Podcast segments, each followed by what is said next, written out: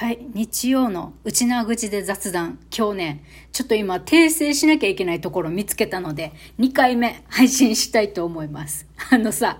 えーかなり力説でさ、ラジオトークパソコンから配信できたらいいのにね、なんて言ったけど、できる できますパソコンから配信できるんだって。あまずこれを訂正したい。ごめんなさい。えっとね、今年の4月20日からできるようになってんのか？で最新これに関するトピックの最新の更新が今年の6月20日なんだけど。あなるほど。えーっと音声ファイルをねウェブ版から収録配信としてアップロードができるようになりますっていうことで。できるんですって！ごめんなさい皆さん。嘘言いました。ということでえラジオトークは今年から。えーパソコンでも収録配信ができるようになっております。はい。あの、ま、言い間違いどころか違った情報を言ってしまいまして、申し訳ありませんでした。はい。お詫びをいたします。はい。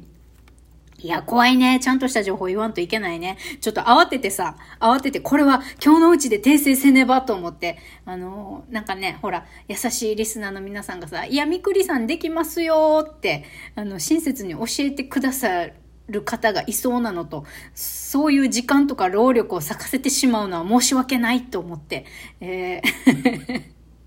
訂正します。なんだ、できんじゃんってことは、私がさ、あの、皆さんから、あの、いただいた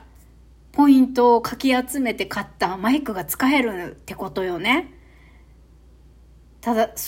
ね、きっとそうよね。で、まあ、ちょっとテストしてみますね、自分で。テストしてみて、あの、音質、こっちの方がよ、こっちの方が良いなーってなれば、パソコンから配信するし、やっぱダメだったってなったら、今のままの音質でいきたいと思います。なんだ、できたんじゃん。よかった。そうだよね。そうだよね。今のご時世さ、パソコンから、えー配信できませんってことないよね。まあ、ないよねっていうか、昔はね、昔はって言ったらあれだけど、このラジオトークも、あの立ち上がったばっかりの時は、その、一発撮りで編集はできないけど、携帯1個さえあれば手軽にあなたもラジオパーソナリティになれますよっていうことで、あの、気軽に誰でも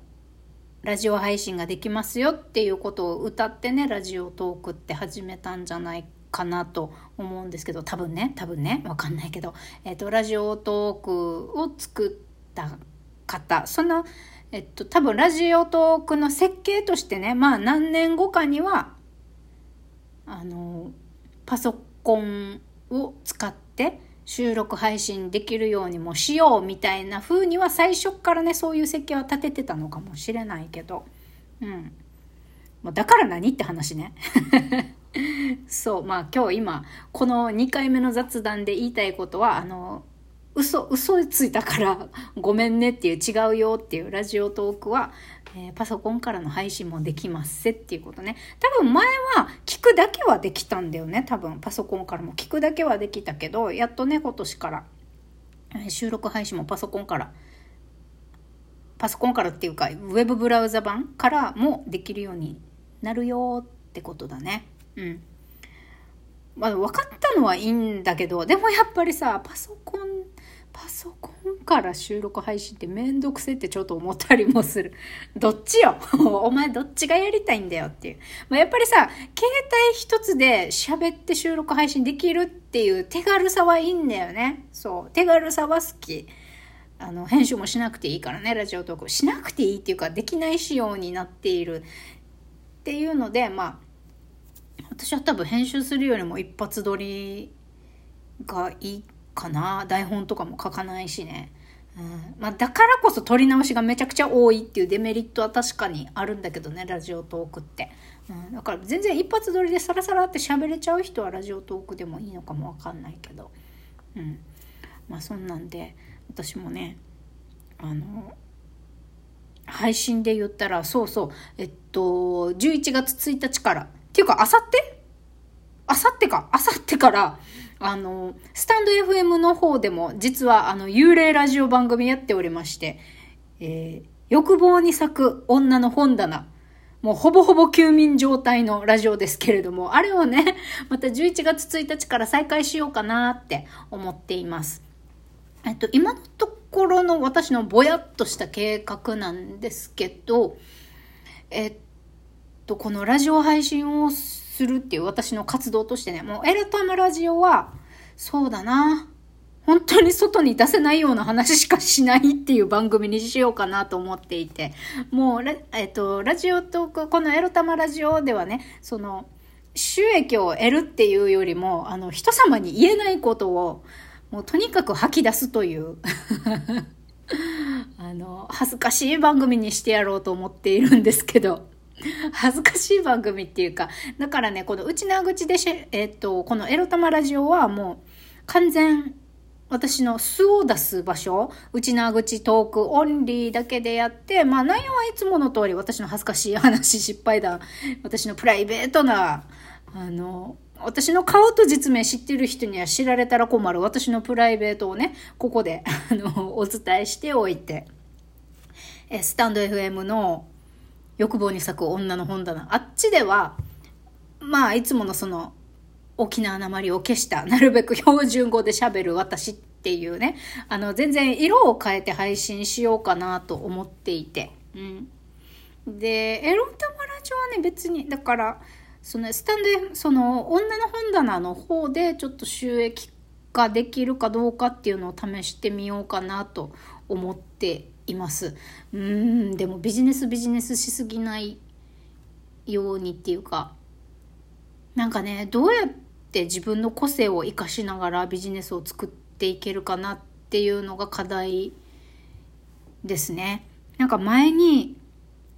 ほらお金を出して創業スクールっていうのを通ってた時にその講師の先生からいただいたアドバイスでね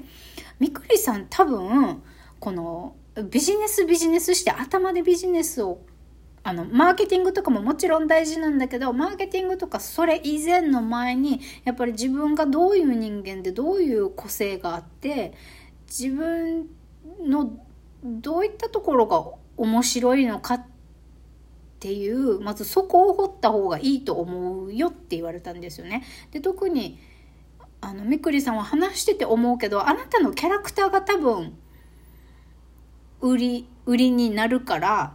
今のエロ玉ラジオねとかもお金になってないかもしれないけどあなたのそのエロ玉ラジオで出してるカラーを取り入れたビジネス展開をした方がいいと思うよって言われたんですよ。もうすでに、その、あなたはこういうスキルがないとか何がわからないとか、あの、言うけれど、この今まで生きてて蓄積した今のあなたを作っているいろんな体験とか、そういうものがきっと価値があるんだよ。それ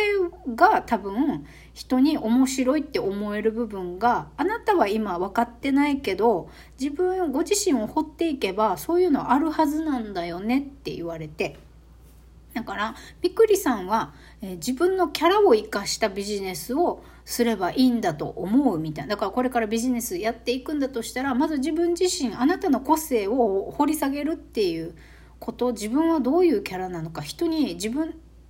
自分の今まで生きてきた人生だったり感性考え方っていうのは、えー、周りの人から見てどの辺が面白いと思われるのか。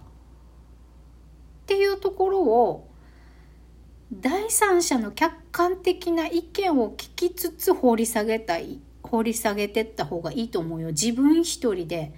自分を掘るって結構難しいからっていうようなね。アドバイスをいただいたんですよ。なるほどなと思って。まあ、このエロ玉ラジオに関しては、ただただ私の音声日記なんでね、私があったことを思あったこと、それに対して思うことを喋ってるだけっていうので、別に、なんだろうな、全く何も考えないで毎朝喋ってるわけでもないけど、割と自分の素を強めに出すことを心がけてるからまだ続いているっていうのがあるんだよね。うん、だからまあスタンド FM でまた欲望に咲く女の本棚を再開するにあたり、まあ、どういう設計でやったらいいのかなっていうのは悩みどころではある。まあ、でもベースとして今の私にできることって私が体験してきたこと今まさに体験していることで私が長年悩んできたこととかあとは時間をかけて解決したこと今まさに克服しようと頑張っていることだったりとか、まあ、そういうことそういったことの解決につながるヒントっていうかそういうのを、えー、スタンド FM の方でお伝えできたらいいのかなと思います。正直ね、このエロタマラジオで自己啓発的なこと言うのってあんまり受けないんだよ。受けないんだよって言っちゃう、断言しちゃった。まあでもさ、でもラジオトークの中では自己啓発メンタルに関するトークっていうところにカテゴライ、カテゴライズされてるんだよね、私の放送って。まあ私の中ではそんな高尚な、いや、別に高尚なこと言って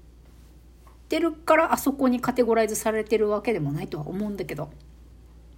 まあ肌感覚としてねこれなんか雑談その3までいきそうだな。そうそう私の失敗談とか恥ずかしい話とかさ、まあ、そういうのがエロ玉ラジオでは受けてるみたいだから、まあ、私の素を出しつつ受けてる話をより多くできたらいいのかななんていうふうには思っています、えー、もうそろそろ終わりそうなんでね雑談その3に続きたいと思います。それではその3でバイバイ。